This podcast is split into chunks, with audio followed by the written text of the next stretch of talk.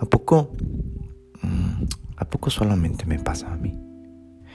Bienvenidos.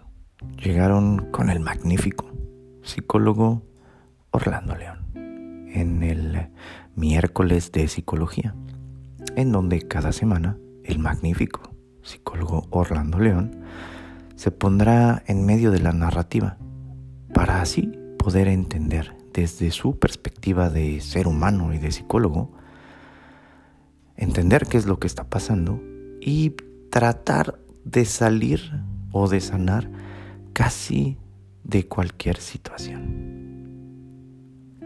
El otro día, es decir, ayer, estaba hablando con uno de mis viajeros y surgió una pregunta sumamente interesante. ¿Cómo ayudarle a entender algo a cualquier ser humano que racionalmente se entiende, es lógico, se da por hecho, pero emocionalmente, por alguna situación, no hemos sido capaces de desapegarnos emocionalmente aún. De hecho, inmediatamente hicimos alusión al chiste.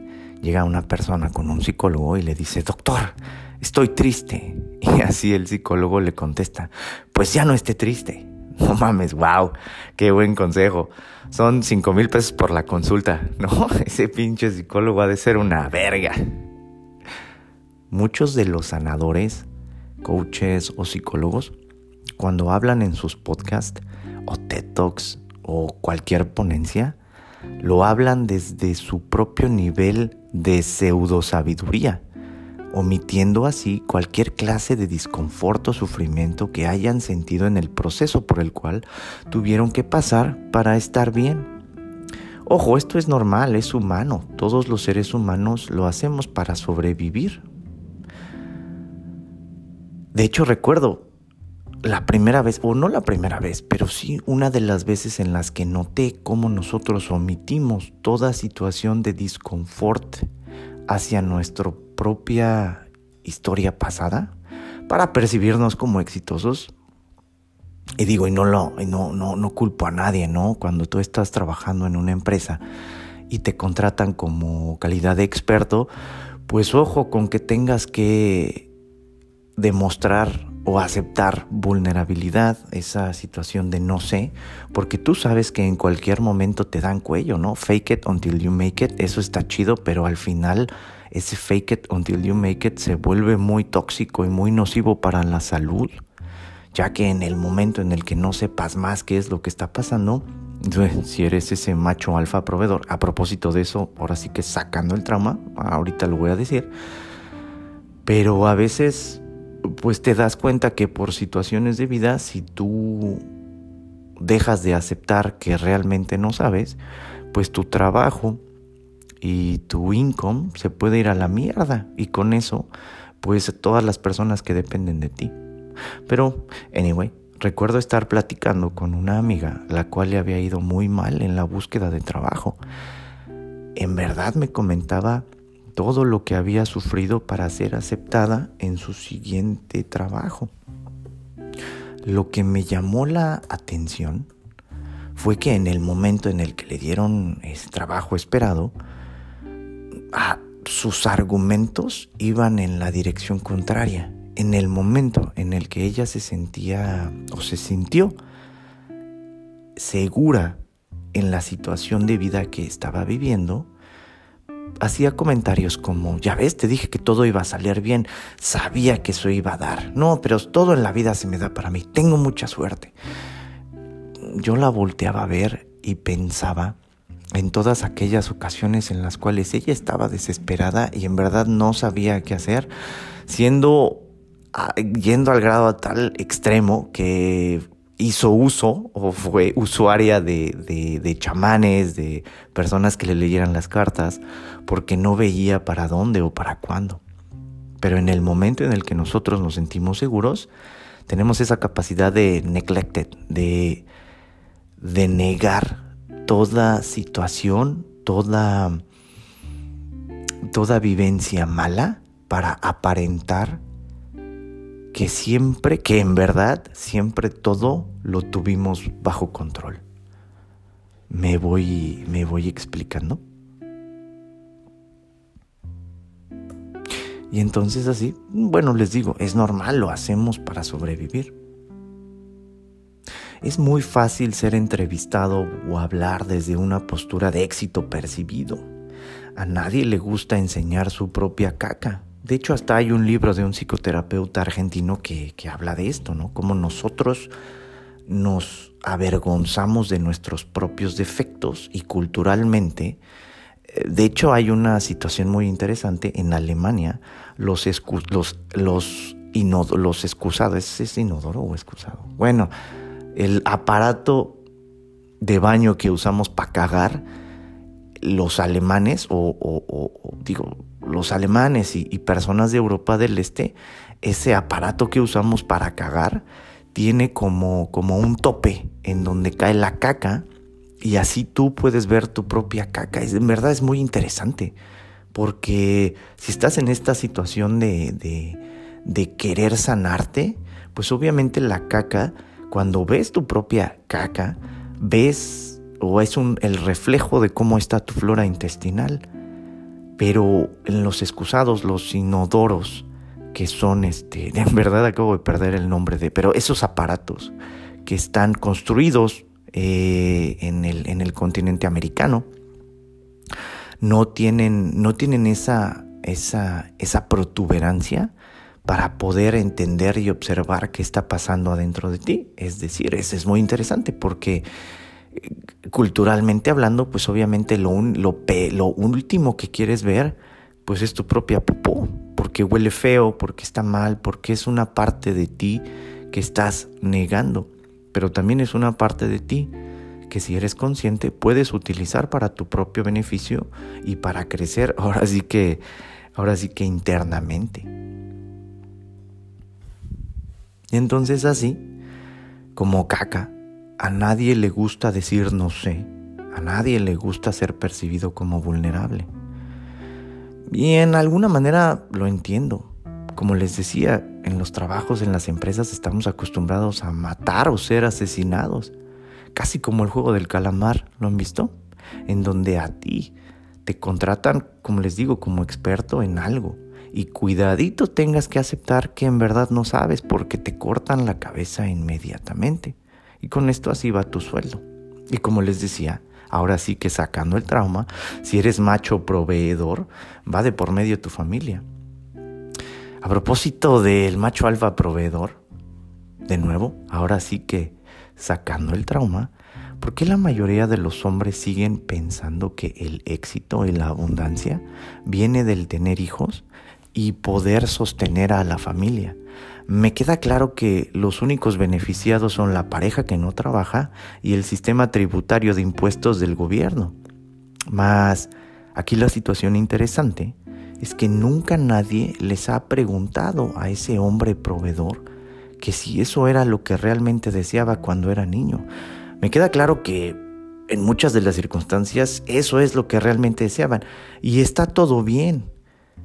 Pero el problema de eso es que esto es lo que en esta sociedad está definido como una situación de éxito. Y si te sales de la norma, la misma sociedad te va aislando.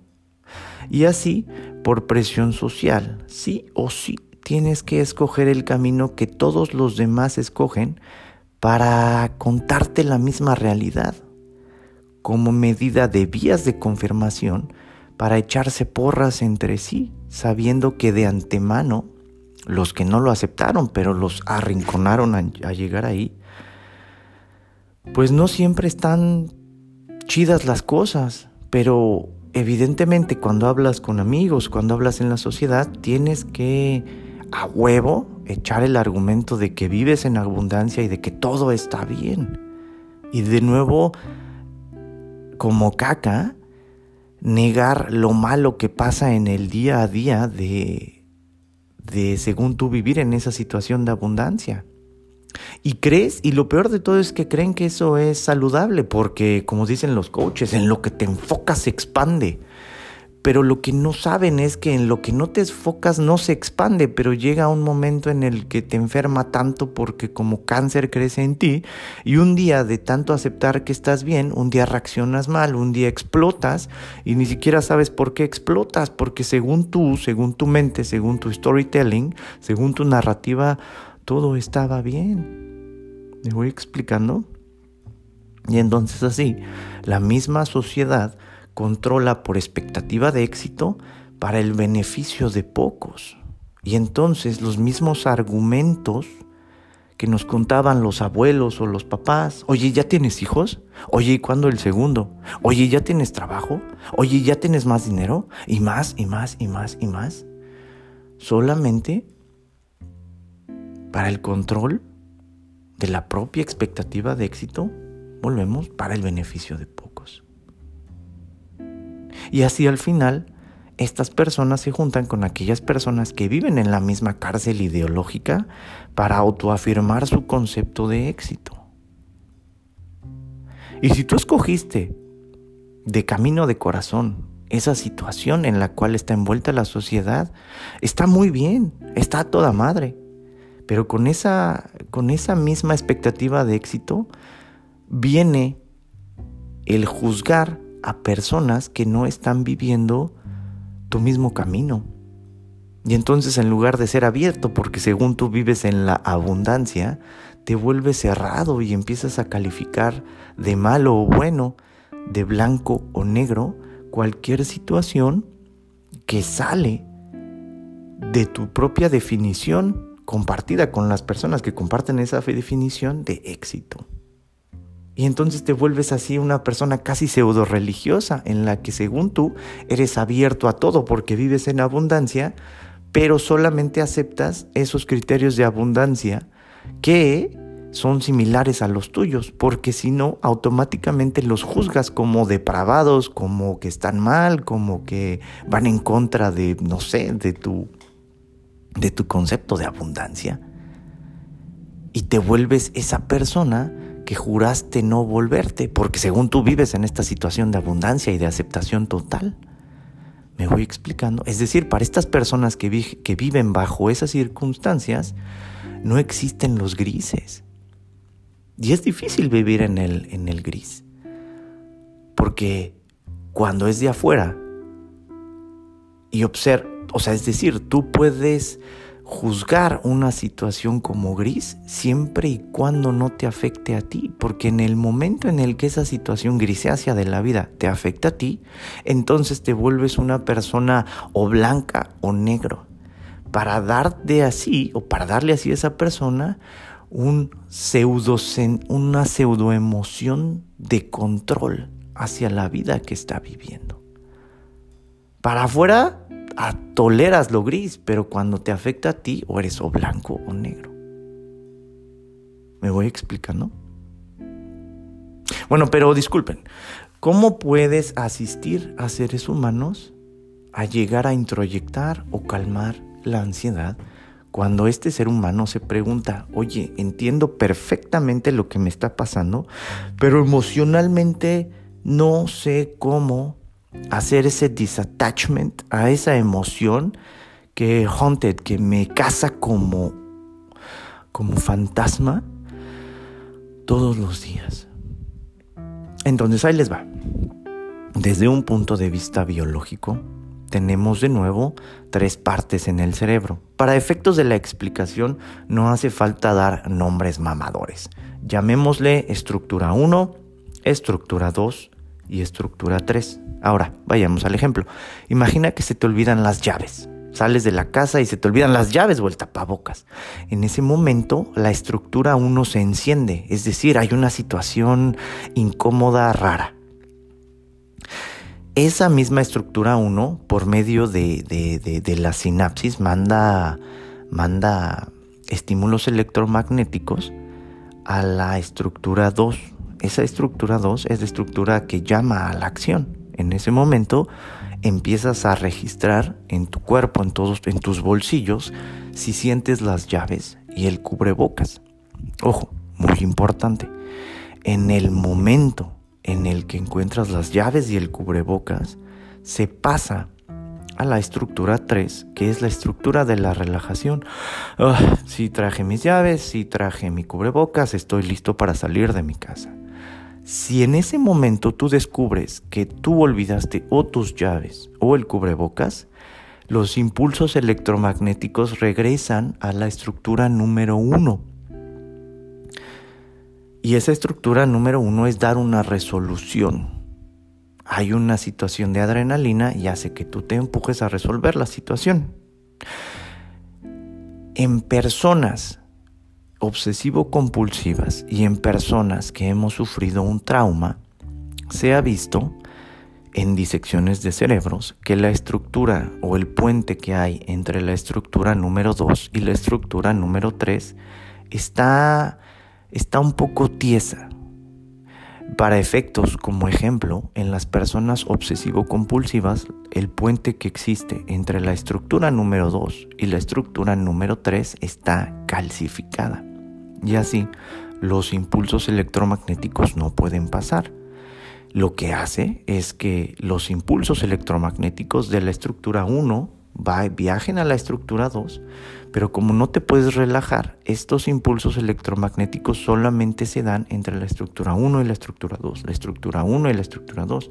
Y por eso muchos de nosotros vivimos en una situación de estrés constante, porque el puente entre la estructura 2 y la estructura 3, pues obviamente está un poquito, poquito tiesa. Pero sí hay una solución ¿Cómo se puede, cómo se puede hacer? Bueno, ahí les va.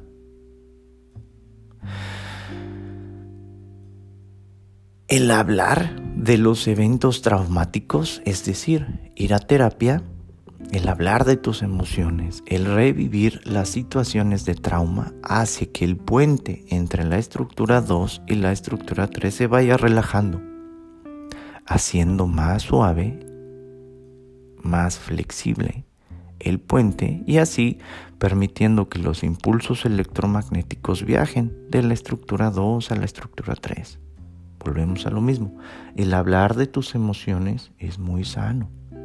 La segunda forma de ayudar a esta estructura es por medio de la meditación. Güey, pero seamos honestos, ¿quién en su puta vida medita? No mames, no muchas personas o sea, está chido, se escucha de huevos cuando un gurú te dice, no mames, yo medito. Sí, pero la mayoría de nosotros está cabrón, no se puede. No mames. Y así, la tercera forma, a manera de terapia catártica, es cuando ves esa misma situación reflejada en un, en un tercero desde una zona segura.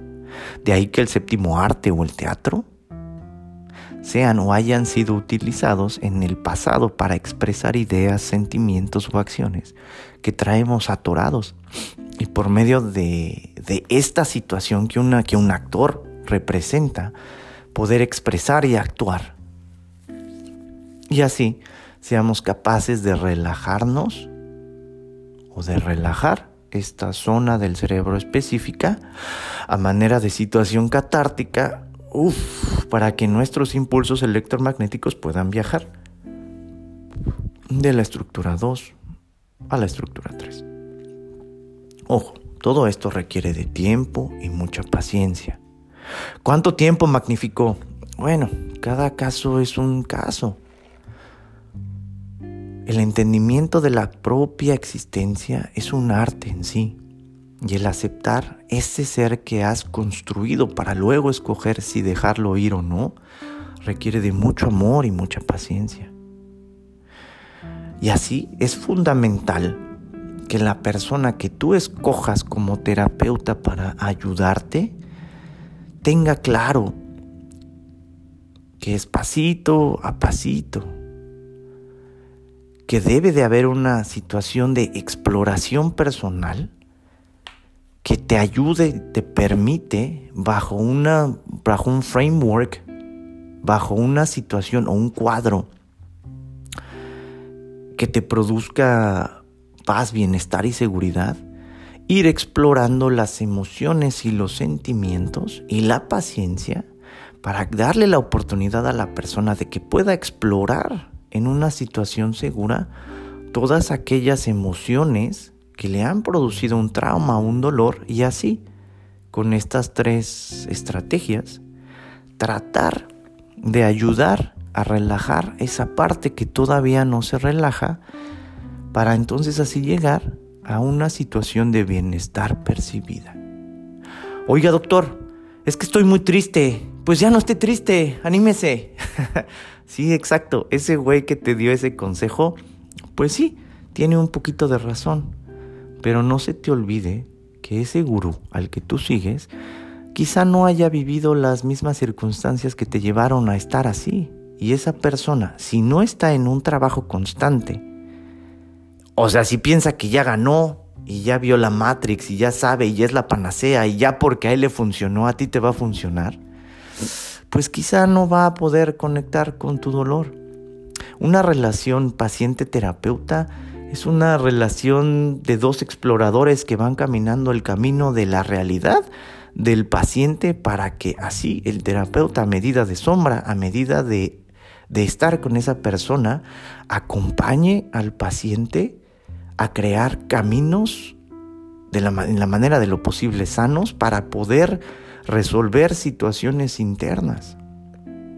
Y el terapeuta, a manera de, acompañar, de acompañante, estar ahí, siendo pacientes con el paciente, juntos de la mano, para ir explorando y construyendo la propia sanidad mental el camino seguro, la situación pacífica para que el paciente pueda lograr estar en paz mediante el entendimiento de la propia circunstancia o de la propia situación que está viviendo. ¿Estás atorado en un loop del cual no puedes salir? Ve a terapia con un psicólogo, date esa oportunidad. Y si no lo deseas, háblalo con amigos, con tu pareja o con tu familia. Y si de plano no hay nadie que te quiera escuchar, aquí está el magnífico psicólogo Orlando León. ¿De qué te diste cuenta el día de hoy?